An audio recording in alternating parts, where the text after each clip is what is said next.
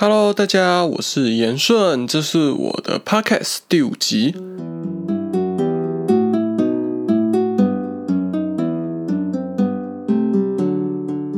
这集我打算讲一些所谓的德国诅咒。那一定有人会觉得很奇怪，这个德国诅咒是怎么一回事？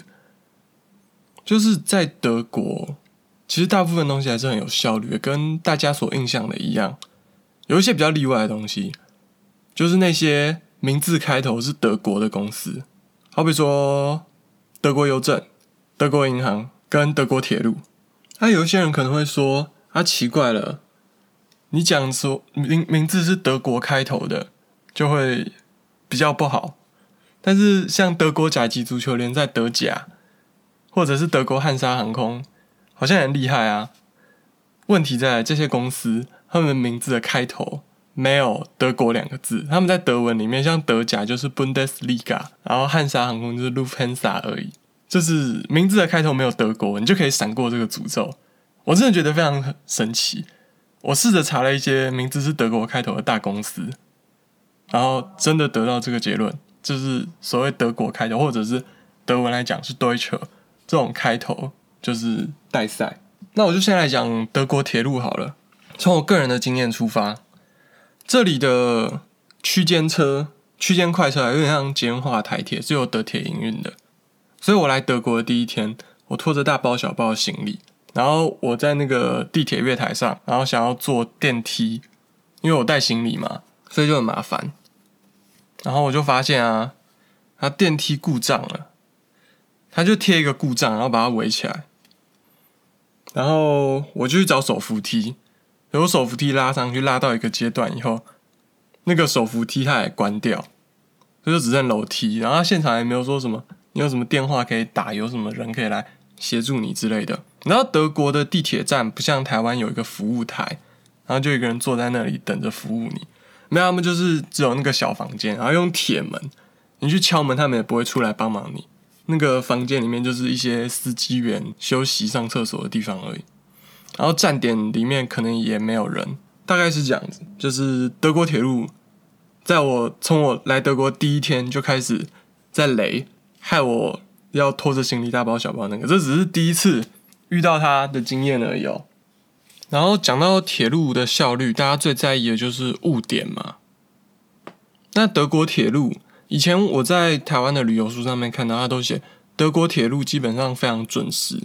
所以，如果听不懂德文报站名，你只要看时间，就你可以先查好那个车几点到哪一站，几点从那个站发车，这样你就可以大概知道，你到那个时间的时候，你就已经在那个站了。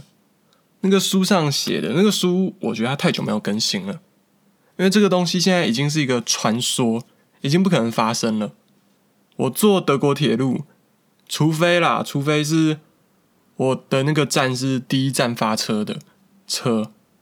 不然，他大概从第二站、第三站就会开始误点，然后前面大概一两个小时就可以误点五分钟。比较扯的，大概就是到像他这边德国路线很长，所以像从我这个城市发车，斯图加特发车的车开到汉堡，大概要花六七个小时。那这六七个小时，他可能就会误点一两个小时，误点的程度高达七分之一。我自己个人非常切身的体验就是。我那个时候刚来德国的第一天，在法兰克福机场等那个高铁的时候，我已经忘了我那次有没有准时。但是我弟来找我玩的那次，因为我要去车站接他，所以我记得很清楚。那班车是从汉堡发车，在德国最北部，然后一路开到德国南方的我这个城市斯图加特是它终点站，应该是班次应该是 ICE 九七四。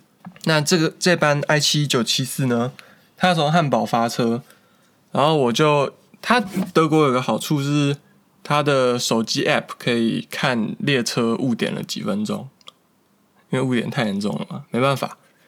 然后在法兰克福的时候，我就看这班车就已经误点半个小时了，然后最后误点一个小时才到我这个车站。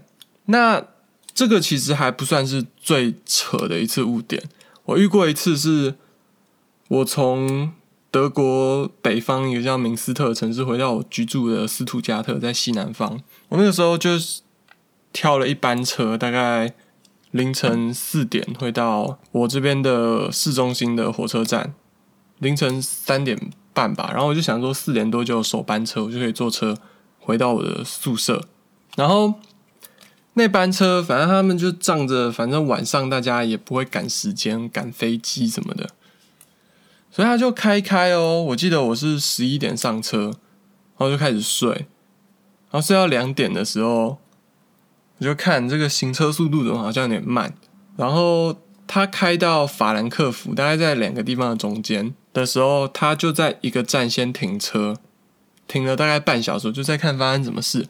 我就把手机拿出来，他就说他这边要技术检查，然后他接下来就突然又跳说要再多停半小时，说技术问题无法克服，然后减速行车，然后就这样拉出去。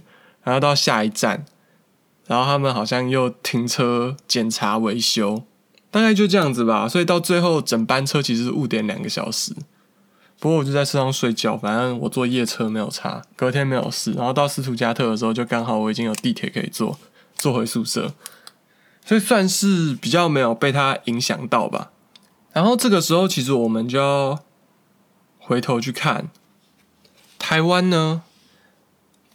台湾，如果你列车还能够正常行驶，即使它有故障亮灯，然后有故障信号出来，那台铁是不是会继续把这个车开下去？普悠玛是不是已经两周年了？这两年我们看到台铁还有做任何的改变吗？也没有。但是另一方面来说，今天这辆车可能什么事也没有，它只是一个讯号上的故障，或者它只是一个小零件需要换，但是不换的话。这个列车八成也可以跑到底的时候，那如果他这样子停下来，先停半个小时检查，然后叫下一站的公务段先把零件准备好，他下一站要停车一个小时换零件，总共要误点一两个小时。那这样子台湾的民众有办法接受吗？所以虽然他们就是列车平时养护没有做好，结果搞到。他列车跑到线上跑的时候，中间还要拉进去维修，还蛮丢脸。但是至少人家肯认，我觉得啦，至少人家肯认，然后有问题就马上去修，不像台铁，台铁就是假装表面没有什么事，然后车子有点问题没办法跑那么快，还是硬要跑那么快。当然，花东只有两轨，单向只有一一条轨道，你没地方去闪，这个我也能理解。但是我觉得啊，台湾可能你还是需要检讨一下，可能好比说停下来换列车啊，什么大家全部下车换列车之类这种事情，台湾人民一个接受度要够高啦。但是你有时候接受度不高，你也是要慢慢去做，去让人接受。就是行车安全这件事情，有时候我觉得比误点率更重要啦。但是德国它这个一定也是在。非常严重的事件中学来的教训。一九九八年，爱雪德高铁出轨事故，这个事故是世界上最知名的高铁意外之一。它就发生在德国一辆也是开往汉堡、慕尼黑开往汉堡的高铁，在经过爱雪德 （H 的这个地方的时候，他们的。铁轨的那个钢轮外圈的那个轮，它本来应该是圆形，然后圈在那个钢轮上，然后因为那个零件老化没有定期更换，然后就受不了那个轮子转的那个离心力，就整个被压平，然后变成一个钢条插到那个车厢里面。那个时候就有人通报列车长说：“你车子里面插了一个钢条，你就要马上停车。”然后那个列车长那时候还不信，因为或者他不想要。因为一个不确定的状况，然后就去停车。因为他那个时候如果停车，他就一定是要误点。但那个时候后面乘客看到一只钢条插进来，都已经闪离开那个车厢了。但是那个列车长还是决定自己出来看发生什么事。然后就他看这个真的不妙，然后决定要停车的时候已经来不及了。那个列车的钢条他就去插到铁轨的那个转侧器，所以就变成前面车头过去的时候是直行。然后面插到那个转侧器，变成后面的车厢被导向旁边支线轨道，然后列车就这样分离，然后整个就出轨翻覆，还撞上桥梁这样。然后这个事故总共造成一百零一人死亡，八十八人受伤。哎，八十八人死亡，一零一人受伤，我不确定，看一下。对，一百零一死，八十八人受伤，这是一个非常严重的事故。所以我想，这个事故也导致了他们对于安全更加重视。但是台铁有没有从普悠玛的事情里面学到教训？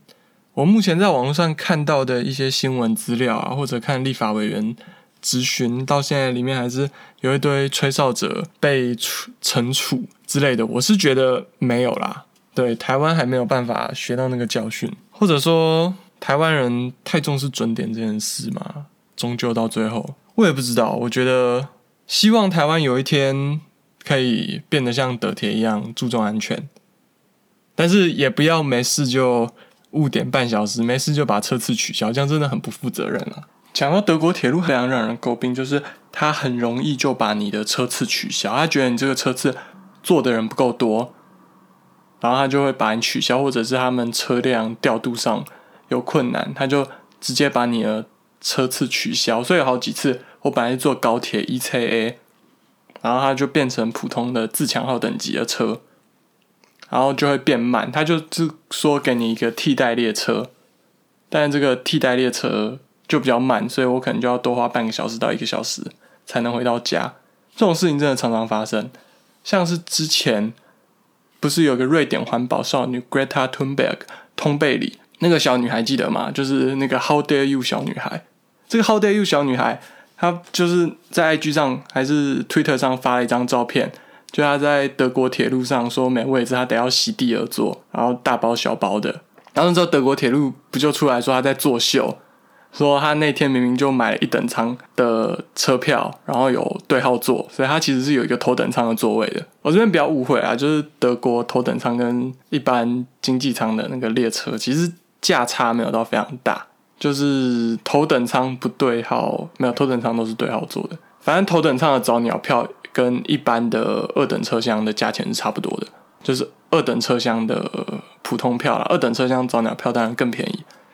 所以那个时候德铁就出来想要打脸通贝里，就环保小女孩就直接呛他说：“哎，你那天那班车取消了，你们难道自己公司都不知道吗？”就他买的有对号的那个车就取消了，所以这样子德铁车次取消之后，你就可以坐那一天。任何的其他班的其他时间的车你都可以坐，但是你会变成你就没有保证的座位。所以如果你那天的车它已经很满的话，你可能真的会找不到座位，这是常常发生的。我也发生过几次，所以我其实坐德铁不太会买对号座，德铁我就买自由座。我来德国已经要两年了，这两年以来。我应该有遇到超过四次我的车次被取消，然后我要坐其他替代的火车。有一次是法兰克福机场要回来，然后有一次是我去北德一个叫德国中部啦，一个叫哥廷根的城市，然后要回到我的城市的时候，那天早上我一起床，然后就看，嗯，火车取消了。最后来讲讲我因为德国铁路损失最多钱的一次好了。我因为德国铁路损失最多钱的经验是在我有一次去柏林玩的时候，我就选择坐高铁去隔壁狼堡 （Wolfsburg） 的福斯汽车城去朝圣一下德国这个汽车圣地。我那天我要坐晚上八点半的飞机从柏林回到斯图加特，所以就买了一个从狼堡到柏林大概。晚上六点半的车票，然后这样子还有两个小时从车站到机场，听起来很充裕，对不对？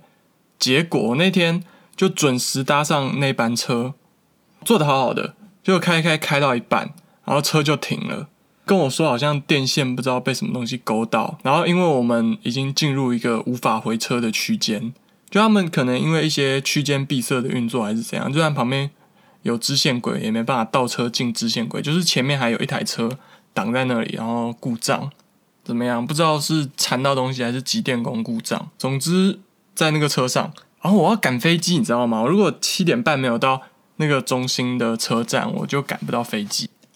结果他就在那边一直卡，一直卡。然后我就在车上，我就开始观察其他的乘客，其他乘客就自己看自己的书，划自己的手机，然后有一些人会打电话去联络别人什么，但是大部分的人他们都很悠闲，基本上就算已经在那里停了半个小时，大部分人还是觉得悠闲，他们已经习惯，就是你坐德国铁路，你就是会发生这种鸟事。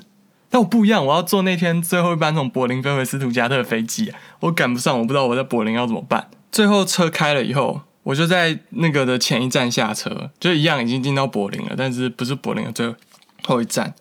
然后直接那里是没有大众运输去机场，但它其实离机场比较近，所以我就直接拦了一台计程车，然后花了二十三欧的计程车钱，二十三欧元大概七百块台币吧，去赶我的飞机，大概十五分钟的车程而已。